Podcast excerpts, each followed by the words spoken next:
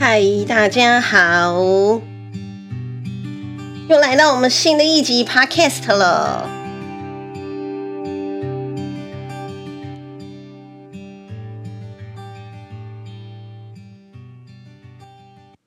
这一集啊，我们最主要是要讲说名古屋怎么玩，因为其实我们上次不是有写，我们上次不是有讲到说跑名古屋马拉松这件事吗？然后呢，我就其实有点小害羞啦，因为其实我们名古屋马拉松里面是有一个女生的群组，然后是一个赖群，然后呢，我们一开始是有一个人先发现了，就是我的 podcast，然后呢，他就把它 po 上去，然后问大问大家说，哎，这人是小梦吗？就啊。不好意思，就是我。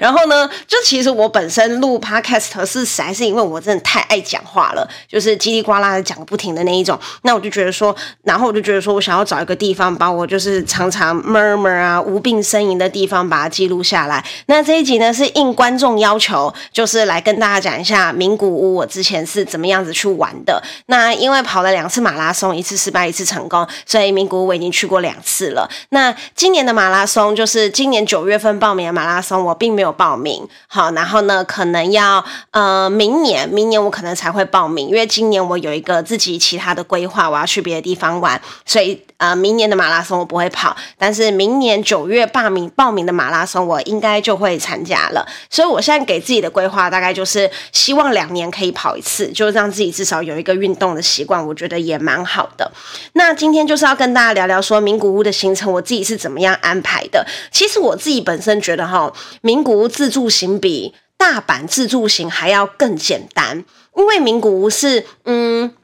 它的地铁我觉得没有像大阪那么复杂，就是我觉得大阪地铁比它还要复杂太多了。我觉得名古屋的地铁是很好懂的，很好懂，而且很简单的，一点都不难的。所以其实，嗯、呃，我知道有很多跑马拉松的姐妹，她会去买雄狮的名额。可是其实我是真的觉得，嗯，真的都可以自己搞定啦，不管是交通还是住宿，都是都是可以自己搞定的。那其实名古屋的那个住宿呢，哈，我们上一篇有讲到，那很推荐大家。在名古屋的住宿就住两个地方，第一个就是名古屋车站，第二个就是荣，对，就是荣站那一边。这两个地方是呃，我我个人觉得最方便的，嗯，因为呃，名古屋车站的话，就是你接下来要接其他地区的行程，比如说你想要去玩，呃，它一些周遭的景点，大部分都是要从名古屋车站然后去搭车。我觉得名古屋车站的地理位置是很方便的，嗯，那再来第二个。推荐住荣的原因是因为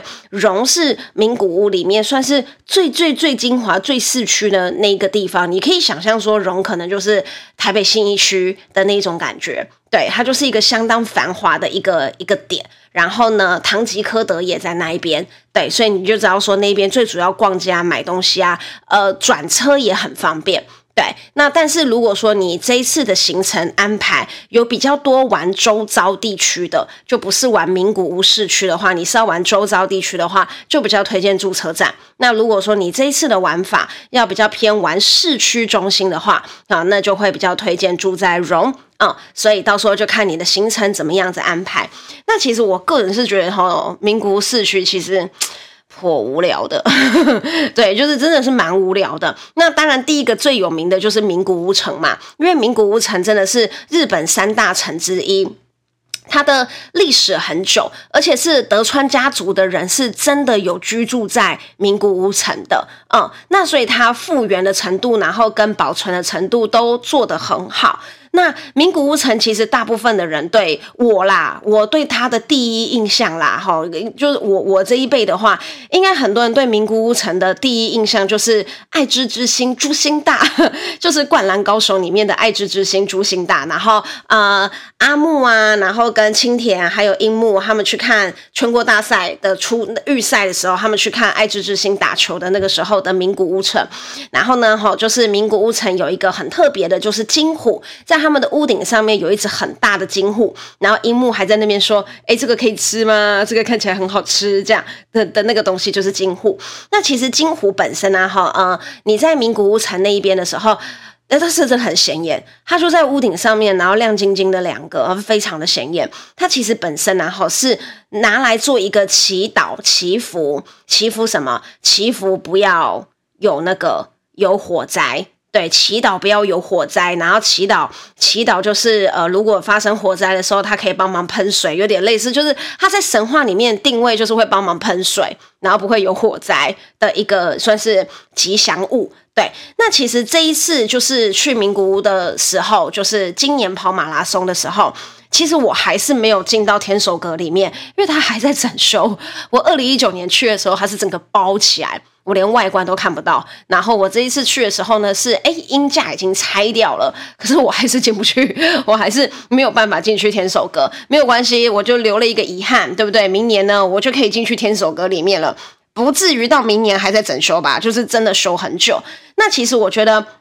呃，比起名古屋城，我觉得就在名古屋城的旁边有一个本丸御殿，我觉得它的呃看点会比，因为我这次没有进去到名古屋里面，所以我觉得这一次的看点全部都在那个本丸御殿里面。我觉得那个本丸御殿是真的很棒。对，那那个呃，大家这一次应该有看到那个《苍鹭与少年》，《苍鹭与少年》里面啊，哈，就是他们回到乡下里面的那个大宅，其实大宅本身。没有很没有没有什么在住人的，对，因为其实，在古代啊，哈，那种大宅的那种天守阁，其实是拿来练兵，然后养兵，然后跟训练士兵的用地，哈，他们其实真正居住都是住在旁边的小房子里面，所以你会看到那个《苍鹭与少年》里面，然后他们大部分居住的地方也是住在旁边的小房子里面，不是住在。前面那个大殿那一边，对，因为大殿大部分其实都是用来练兵的。那本丸御殿呢，吼，就是他们实际居住的地方。实际居住的地方就是这个叫本丸御殿的地方。你从呃长廊进去之后，哈，它会有会客室，然后呢有什么阅读室，然后起居室，它里面的雕花、地板，然后屏风、刺绣。都非常的精致，而且哦，它不仅仅是精致而已哦，它是一比一完全复刻，而且它连做法、做工都是完全复刻古代日本他们的做法、他们的做工完全一模一样，没有一点点用现代的仪器啊，然后就是就是用什么塑胶灌模啊都没有，它完全就是遵照古代的做法，把这个本丸御殿复刻出来。那很多很多人就会讲说，然后就是哎。这这个这个本丸御殿百分之百复刻出来，那我要怎么样知道它是百分之百复刻？以前不是他们凭空捏造的。好，这就要讲到说，我觉得日本真的是一个蛮会超前部署的国家，因为大家都知道二次世界大战，然后日本是战败国嘛，对不对？好，可是其实在他们一次世界大战的的时候，一次世界大战结束之后，他们力求。呃，就是创新，然后改革。那所以本丸御殿它本身原始的那些古代的资料，然后跟古代的那些图文啊、建材啊的那些古代遗遗留下来的资料，在第一次世界大战结束之后，就已经进到了他们的有点类似国宝保存区。对，它不是散落一地，然后或者是就是只是摆保存在名古屋城，不是，它是以国家的最重要文物的方式保存了下来。所以在二次世界大战原本的本丸御所被炸烂之后，他们可以依照当时保存下来的那些图文，然后再一比一请匠人们一比一复刻出来，几乎是就是他们说是完全一百趴的复刻。当年德川家族他们居真正的居住所的样子哦，真的是非常的漂亮，就极尽奢华漂亮啊！当然很可惜的是，我们大部分都只能够在走廊看嘛，你不可能真的进去啊，东摸摸啊，西摸摸啊，这就是不太可能的事情。那他们里面就是会有我们刚刚讲的玄关，然后会客室，对不对？阅读室、浴浴室，然后洗澡地方、寝室各方面的地方，全部通通都有。那呃，它里面呢，好。所有的画屏风几乎都是复刻的之外，它唯有一幅，应该是应该是那一幅是原本的真迹。对，有有一幅是完完全全的真迹，可是其实那一幅很显眼，因为那一幅特别的旧。然后那一幅呢，好，在浴室的前面，嘿，它它从本丸御殿之后，它有两个入口，一个是本丸御殿，然后一个是浴室的入口。那大部分人都是逛完本丸御殿之后去逛他的浴室。那他在浴室的那个入口的那一个屏风，那个就是唯一当初保留下来的，嗯，保留下来真正的国宝，真正的古董，然后上面全部都是扇子的图案，嗯，因为他们在解说的时候啊，哈。都是日文，他们在讲话的时候讲的全部通都是日文，所以我只能够看，然后那个说明书上面也几乎都是日文，然后所以你大概只能够用翻译啊，然后或者是上网查查资料，你才知道说哦，原来那一幅是他最原始、最原本的呃的那个屏风。所以我觉得其实如果明年大家去的时候，名古屋城还没有整修完的话，本丸御殿是很值得参观的。嗯，那再来第二个哈、啊，它市区有另外一个景点。也蛮好的，就是我觉得热田神宫，因为热田神宫然后是他们算是非常悠久的、非常悠久的神宫。那热田神宫里面呢，好还有他们的国宝草制剑。那只是因为我去热田神宫的时候。我并没有看到草之剑，可是我们团里面的姐妹里面有人是有看到草之剑的，对，只是有可能我不晓得它放在哪里，然后我也不晓得要从哪边去参观，然后所以呢，我就只有在神庙那一边参拜，然后呢，跟在那一边就是呃。呃，就是跟他们一起参拜啊，买买纪念品啊之类的，这样。那呃，热田神宫它本身是历史相当的悠久之外，它的鸟居也是日本数一数二老老旧，然后跟就是古老，然后历史最悠久的鸟居。对，那所以热田神宫本身的，我觉得，我觉得如果没有去过的人的话，是真的很值得去的。嗯，就是去那边参拜一下，但是沿途上是有那么一点点阴森呐，因为它的树木真的有一点高大。那再来哈，就是呃，名古屋还有另外一个寺庙也很有名，叫做大须观音寺。那大须观音寺啊哈，它是原本是在别的地方，那是在六百年前还五百年前，德川家族的人把它搬到这个目前所在的这个目的地。那呃，大须观音寺啊哈，它本身主管的东西啊哈，大部分应该是学业居多，因为我看他那一边有写很多有关于学学业进步啊，然后跟好像也有怀孕。对，好像也可以那个保佑生小孩、怀孕的那一种，我记得我都有看到那些会嘛。那大须观音寺也是保存得很好。那虽然说都是有经历过火灾、经历过重建，可是我觉得大须观音寺跟热田神宫，他们都是很值得市区观光的时候去走一走、看一看的。那再来就是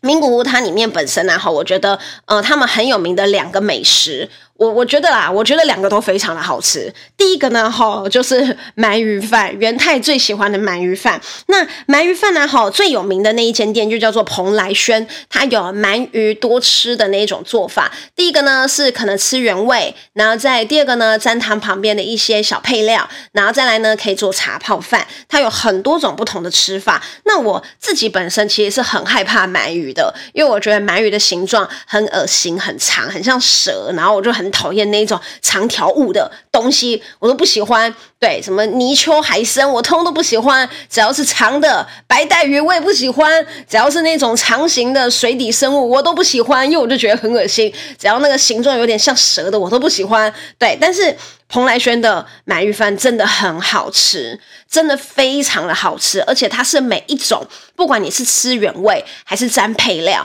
还是最后的茶泡饭，都非常的好吃。那蓬莱轩的本店就是在热田神宫的旁边，所以其实很多人的呃路线呢、会是呃早上先去热田神宫，然后中午就去吃蓬莱轩。那只是。热田神宫蓬莱轩还蛮早打烊的，而且热田神宫旁边的蓬莱轩也是生意最好的。我个人其实吃东西没有一定要追求要吃本店，但是很多人都会觉得哦，本店的口味一定是最好吃的。我个人是觉得还好啦，就是也没有到说非本店不吃那么夸张的程度。对，就是我觉得都都都好吃，因为我最后吃的是百货公司里面的，不用排队。对，我就是一个很讨厌排队的人，我就觉得说哦，不用排队，好，我就去这样一百分赞。那再来哈，还有另外一个，呃，就是因为名古屋啊，距离距离高山地区很近，所以就是在这个地区中部地区最有名的那个牛的品种啊，叫做飞驼牛。对，然后呢，那个字就是一个马在一个单，然后这个字念驼，我应该没有记错，这个字念驼。那所以到名古屋啊，就会很建议大家一定要吃一次飞驼牛的烧肉。好，那我个人是觉得啊，哈。比起和牛跟飞驒牛，我不知道和牛跟飞驒牛之间的关联性是什么，但我觉得它们的口感其实蛮像的，就是油花分布的非常均匀，然后很香。对，那我个人觉得我在吃飞驒牛的时候，我觉得它跟和牛有一个地方比较不一样，是它吃起来没有那么油之外，也没有那么甜，但是反而可以吃的比较久。因为和牛又又又甜，然后又油，然后又很顺口，所以我以前吃和牛的感觉就是，我一开始吃觉得很好吃，然后吃到中间的时候就觉得好像有一点腻腻的感觉，因为它油花实在太太太多了，因为油花分布很均匀，才会有那种入口即化的感觉嘛，就觉得好像有一点。有一点太腻了，可是飞驒牛它比较没有那种腻的那一种口感，所以它反而可以吃很久。然后我觉得依香气来讲的话，飞驒牛会比和牛还要再更更高一些。对，还是我在台湾吃的和牛不够高级，我也不知道。但是我在台湾也吃过很多种不同的和牛，然后有好几间也是米其林餐厅的和牛。可是我还是觉得在名古屋那一天吃的那那个飞驼牛真的是让我印象深刻。还是我那天太累，还是我那天累到爆炸，那我就觉得说天哪，这真的是人间美味啊，这真的太好吃了。对，还是我那天太累，然后我的那个我的我的那个期待指数极高，这样对。我的那个我的期待指数极高，然后我的身体又过于疲惫，我就觉得说，这真的是我吃过最好吃的牛，我把它奉为神。对，有可能也有可能是我那一天太累啦。好，但是我觉得飞驼牛真的是你去名古屋很值得一吃的。那我推荐哪一家呢？我推荐那一家哈，叫做。我的还特地去查了一下那个字怎么念，我以前都叫马食一代，那个字就是马，就是那个 horse 骑马那个咪的那个马，然后呢，那个食就是一个口，在一个吃东西的那个食，但其实这个字念餐，马餐一代，然后这个字好像也可以念孙，也可以念妻，那。随便你要怎么念，好，反正呢，这个字呢，哈，我们就是念，先念它餐。那我很推荐名古屋的这个马餐一代，是它专门卖飞驼牛，然后呢，它是有拿到，它是有那个证书的，就是我真的。百分之百卖的是飞驼牛，然后它有分不同的套餐。那这一间店呢，好在名古屋有三间分店，你可以依照看，呃，它它它荣那边也有一间，所以你可以依照你自己看你哪边比较近，然后呢，你就可以在跑完马拉松的那一天晚上去吃这个飞驼牛。我保证你真的是这一辈子都没有吃过这么好吃的牛，对，你就把你自己先累得半死。然后跑完步再去吃这个飞驼牛，真的很好吃。那这个叫做马食一代，那有的名字叫做头家马食一代。它有呃，在名古屋，我记得我上次我们上次在查资料说，我看到是三间。对，那。荣那一间非常容易客满，因为荣就是很多人都住在那里，所以荣那一边很容易客满。我订的是别间，那这两个呢是我推荐你到名古屋，好，就是真的必吃的美食，就是这两样，就是你你可以什么都不吃，你可以什么事都不干，但是就是但是就是鳗鱼饭跟马餐一代，请你一定要去尝试看看，真的非常的好吃。好，对啊，如果说你要吃什么连锁那连连锁那些烧肉店，当然都有。可是你都已经到名古屋了，就请你吃一下名古屋才有的特色烧肉。好，疯狂吃牛，大口吃肉，大口喝酒，很爽。那再来哈，我会比较推荐的地方就是呃它的周遭地区，因为其实名古屋它就是日本的中部地区，所以它周遭连了很多地方，三重啊、高山，然后呃黑那个立山黑部那一边，它周遭你。要去这些地方的话，都从名古屋走比较方便。那呃，我第一个呢，很推荐的就是，如果真的时间有限，然后你又第一次去名古屋的合掌村，一定要去。好，因为合掌村不管你从哪边出发都很远啊，你就从名古屋出发还稍微近一点。那如果你是第一次去的呢，你没有办法挑战自驾的话呢，我很建议大家上 KKday 去买一日游的券，好，因为他那个一日游的券啊，哈，我是真的觉得还蛮棒的，嗯，对，我觉得他那个一日游的券还还蛮好的，很推荐大家可以去合掌村的合掌村那边走一走，花一天的时间去走一走，对，哦啊，对我那个市区还有一个地方忘记讲了，就是呃，他的其他的地铁最后一站，然后呢，接到接到接到接到他们之前一个。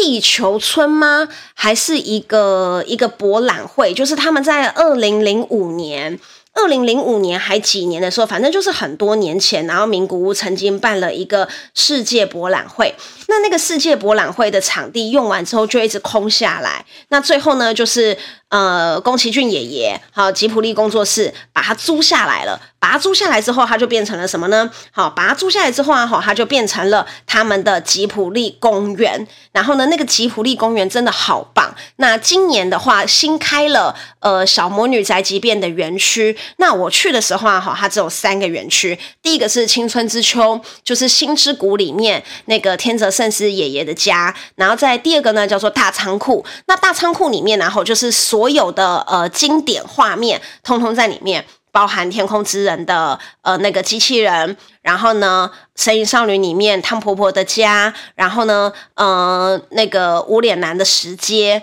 啊、然后天空之天天空之城的飞船，那它有非常多不同的所有的一个大杂烩，全部通通都聚集在那里，非常的好拍。那如果说你自己本身是宫崎骏的的影迷的话，你就一定要去看，对，就是非常的漂亮，然后做的很精致，去了真的就是。就是会觉得说真的做的很棒，然后它里面也有展出很多宫爷爷的手稿，你都会觉得怎么会有这么了不起的艺术家跟创作家？那大仓库逛完之后的话，它还有另外一个园区，就是龙猫之森。那如果说哈要去玩这个宫崎骏的这个宫宫爷爷的吉普力公园的话呢，我很建议大家就是就是呃，我很建议大家啦，直接去虾皮上面请人家帮你代买票。对，其实你现在就可以，呃，三个月前就可以买了，所以你大概十二月的时候，你就可以开始预约。我记得好像三个月吧，三个月前开卖。对，为什么一定要抢这个时间去开卖的原因？好，是因为有一些园区很小，然后每一天可以进去的人数极度有限。对，像我这一次去的时候啊，哈，我很慢才发现这一个景点。那这个这个我能我去预约的时候，大概只剩下两个月左右的时间吧。其实其实两个月也还好，也没有说多晚。但是呢，就是青春之丘的票已经没了，然后呢，龙猫之森的票也已经没了，只剩下大仓库的票。所以我这一次只有去了大仓库。如果我明年再去的话，我可能就会想要把其他三个给他玩完，一次给他去完。那。那个青春之丘跟龙猫之森，它很快票就没有的原因，好，就是那个卖家有跟我讲说，其实是这两个园区都非常的小，所以它一天能够容纳的人真的很有限，所以它不会让你一天进去那么多人。那如果说你想要玩，你想要把吉普力公园啊全部都玩完的话呢，哈，非常建议你早上先去大仓库，因为大仓库是只进不出，所以它越晚。拍照的人会越多，所以建议你进去之后，大早上一大早就赶快去大仓库，把它全部拍完，剩下周遭的几个小点，晚慢慢下午的再去逛。对，我很建议大家直接上虾皮，因为虾皮非常多人在代买。那如果有的人说吼，就是哎，我能不能够自己买啊？当然可以，可是我有查过了，你自己买跟别人帮你代买，真的没有差到非常多的钱，差一点点而已。那如果说你想要自己买的话，吼，他们有超商取票，跟台湾一样有超商取票。那你进到了园区之后，就有一间那个蓝色招牌的那一间便利商店，忘记叫什么名字了。然后呢，那一边可以直接做你那个现正常取票的动作，可是就是很多人。对，因为我进去的时候，我就看到一堆人挤在那里，我想说他们在干嘛？后来才知道说他们全部都在做取票这个动作，所以你倒不如就在虾皮上面代买，直接帮人家买，你觉得直接人家直接帮你买一买，一张票都才几百块而已，没有到很贵，所以我很比较推荐大家直接上虾皮买。那我们再回到刚刚好，就是周遭的地区，那我们就是很推荐大家真的可以用 KKday，然后呢去买合掌村的一日游的行程。那那个一日游的行程哈，其实我觉得蛮蛮好的。对，因为你刚跑完步，其实全身真的很酸痛。你大概就算后面三天都在玩的时候，你都是全身处在一个很酸痛的状态。那你全身都处在一个很酸痛的状态，你还要找路，还要找交通，我个人觉得蛮痛苦的。你倒不如就是包车，然后直接去玩一日游。那玩完一日游，你真的觉得这个地方你想要久待，你想要多待。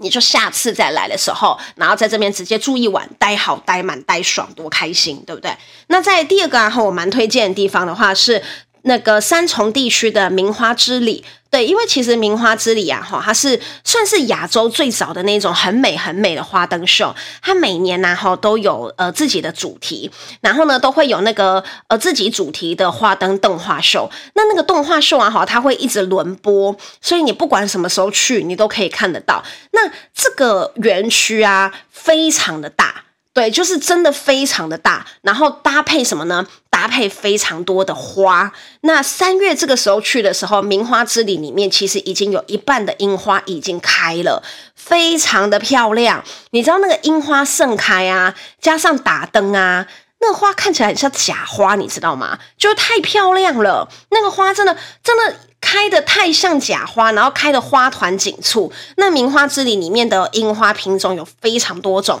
所以不管你二月去、三月去，还什么时候去，它就是不同的樱花在不同的时间开，然后灯打下去都非常的漂亮。光之长廊啊，光的动画啊，都会让你真的觉得说，哇，这真的是很不得了。你知道，真的是你特地花钱去那边看灯，你都会觉得很值得。对的的一个地方就是名花之里，然后那边的明信片呢，很值得买，因为那边的明信片都是灯的样式，很漂亮。那再来哈，三重地区还有一个地方很多人会去，可是我没有去，因为我本我本身没有那么爱 shopping 啦，就是长岛 o u l。好，长岛 Outlet 也在三重地区。那很多人会说哈，就是明花之地跟长岛 o u l 能不能排在同一天？好，如果你你都已经去 o u l 了，你就一定会买东西，所以你一定会大包小包。然后这个时候你又去逛花灯，我个人是觉得有一点累。对，我我个人是觉得有一点累。然后我不确定那一边。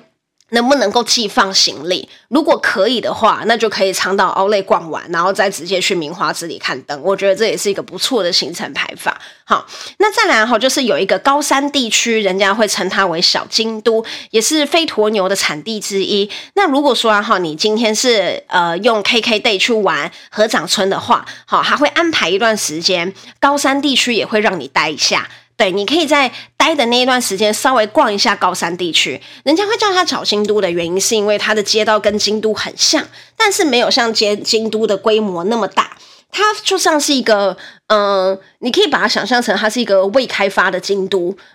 对，你可以把它想象成它是一个未开发的京都，然后人口、商店的数量都少很多，嗯，但是有卖一些蛮有名的特产，味噌啊、酱油啊，然后也有飞驒牛烧烤啊这一类的东西，都蛮推荐可以去吃一下的。那高山地区跟合掌村在 KKday 里面还是被排排在一起的一个行程，很推荐第一次去的人可以先参加这个行程，之后你看喜欢哪一个。然后你再去那个地方久待，那再来哈，还有利布黑山，那啊不不是利山黑布啊，讲错不好意思，利山黑布啊，好，大部分人知道它有一个雪碧，可是那个雪碧大部分都要等到四月之后，它才会有那个巴士可以开进去的雪碧。那呃三月的呃立山黑布啊，哈，听说也很漂亮，只是我因为我我真的因为每次跑完哈，我的脚。真的都很痛，所以我每次去名古屋的行程都排得有够松散，所以就是非常抱歉各位，立立山黑部我还没有去过，但是嗯、我也是看到网络上面有人分享三月去立部黑山的游记，也蛮好玩的，看起来也蛮棒的。好，所以呢，以上呢就是我觉得名古屋怎么样子安排，大家可以自己稍微斟酌一下。那